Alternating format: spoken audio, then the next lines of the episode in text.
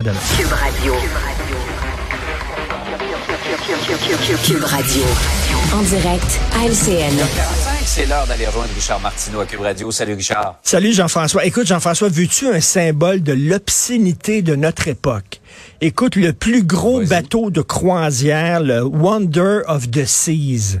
Tu as vu ça? 7000 passagers, 2200 membres de l'équipage. On parle de 24 ascenseurs, 11 bars, 21 restaurants, quatre théâtres avec des spectacles de cirque et tout ça, une ville flottante, OK?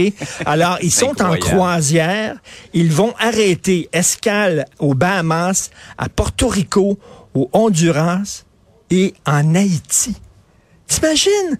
en Haïti, le pays, le pays le Ben plus oui. pauvre de la planète qui sont aux prises avec des gangs de rue qui mettent le pays à feu et à sang. Ces gens-là vont être sur le pont au dixième étage de cette ville-là en prenant un petit cocktail et en ça. regardant les... C'est indécent. Vraiment, là. Incroyable. Incroyable. Ah, vraiment, là. Euh, chez nous, euh, Richard, euh, on le sait, donc, les députés du Parti québécois ne prêteront pas Ben oui. serment au roi, pas plus que ceux de Québec solidaire qui, aujourd'hui, doivent prêter serment. On dirait que la question du serment au roi, c'est devenu un sujet euh, d'importance Ben oui, puis pourtant, pendant des années, tous les souverainistes, les gens du Bloc, les gens du PQ ont prêté serment au roi, puis on savait que, bon, ils croyaient pas au roi. Ce sont des conventions. Je veux dire, tu sais, euh, ça arrive des fois, toi, t'es athée, mettons, là, puis ton meilleur ami, il se marie à l'église, OK? Puis il te demande d'être son témoin. Puis même si t'es athée, ben tu vas y aller, tu vas être le témoin, tu vas aller à l'église, tu vas lever le bras, puis bon, et où tu vas être parrain de son enfant, puis tu vas dire que tu renonces à Satan, même si tu t'en fous. Ça s'appelle des conventions. Donc pendant des années, Ouais. tout le monde faisait ça, puis on comprenait, puis on passe. Là, c'est rendu une histoire d'importance nationale. Et, et- et entre toi et moi, là, on est face à une récession. Le, le prix de l'essence est épouvantable. Le prix de la bouffe, il manque de logement. Les gens ont de la difficulté maintenant. Il va y avoir une hausse du taux d'intérêt.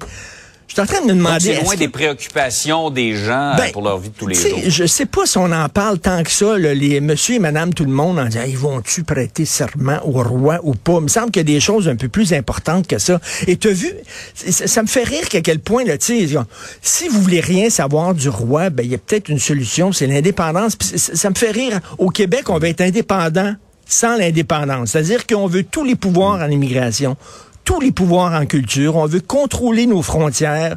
On veut pas être assujetti à la Charte des droits canadienne. On veut pas que le fédéral conteste nos lois. Mais on veut pas partir. Je veux dire, à un moment donné, là, tu sais.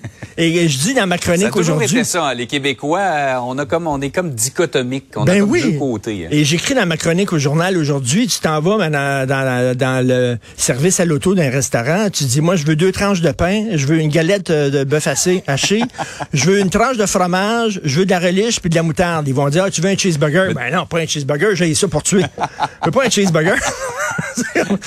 Voyons, on, veut, on veut être indépendant à l'intérieur du Canada. Yvon Deschamps avait raison.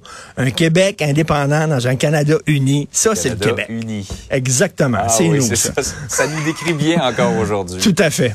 Hey Richard, on peut se poser la question, qu'est-ce qu'on fait pour les sans-abri à Montréal et même autour de Montréal?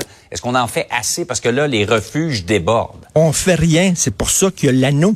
Ouais. C'est exactement ça, l'anneau. Hein, que- Alors, on, on fait strictement. Écoute, les gens qui disent que Montréal, c'est une capitale internationale comme, par exemple, Londres ou Paris. Mais non, Montréal, c'est Milwaukee, c'est Pittsburgh. Montréal, ça n'a pas de bon sens. Écoute, ça n'a aucun sens, les sans-abri qui à Montréal. Hier, j'étais dans le centre-ville, il y a une touriste qui me demandait, c'est où le stade olympique? J'ai dit, bien simple. Tu t'en vas tout droit au troisième campement de sans-abri, tu tournes à droite, OK? Et là, tu vas voir, il y a un gros trou dans le plein milieu de la rue, t'as pas le choix, tu peux pas avancer. Tu tournes à gauche, OK? Et là, tu vas voir, il y a une fille qui crie, là, parce qu'elle est en délire psychotique sur le coin de la rue, elle est tout le temps là, OK? Tu peux pas arrêter, là. Là, tu tournes à gauche. Non, mais c'est vraiment, c'est rendu ça. À côté, si on est devant le parc Émilie Gamelin, tu peux comprendre qu'il y a plein de sans-abri. Et là, il y a un monsieur qui passe ses journées, là, il, là, il est en train de s'installer pour l'hiver, OK? Euh, il est là, il va vivre dehors pour l'hiver. Et euh, là, il y a des couvertures, puis des sacs verts, puis je le vois dormir, là, puis tout ça. Et écoute, on fait rien. Et là, il y a des gens qui disent, oui, mais ils peuvent se trouver un job, on est en pénurie d'emploi, il manque d'emploi. Ben, écoutez, ces gens-là peuvent pas travailler, ils ont des problèmes de toxicomanie, ils ont des problèmes de santé mentale, etc. Et on manque de refuges. Les refuges débordent à Montréal, en banlieue. Et c'est pas évident aussi pour les, résidents. J'ai lu là, dans le coin de Saint-Michel, euh, Parc Extension, on va ouvrir un refuge pour sans-abri. Les résidents sont pas très contents parce qu'il y en a déjà eu un, puis il y avait des problèmes d'agressivité, parce qu'il faut pas se le cacher. Des fois, ces gens-là sont en crise, sont agressifs, tout ça. Donc, c'est pas Ouais. drôle pour les résidents. C'est pas drôle pour les commerçants. Tu vas ouvrir ta boutique le matin, puis tu dois enjamber deux sans-abri qui ont vomi là, qui ont passé la nuit. Tu sais, c'est- il y a un problème à Montréal, puis on dirait que personne fait rien. C'est pas seulement à Montréal, c'est ça rive sud, c'est ça rive nord. Donc, euh, tu sais, on aime les chantiers à Montréal. Il y a des chantiers partout. On devrait avoir un chantier sur justement le problème des sans-abri. On veut Ouais. pas se ramasser comme en San Francisco. Et tu déjà allé à San Francisco, c'est hallucinant.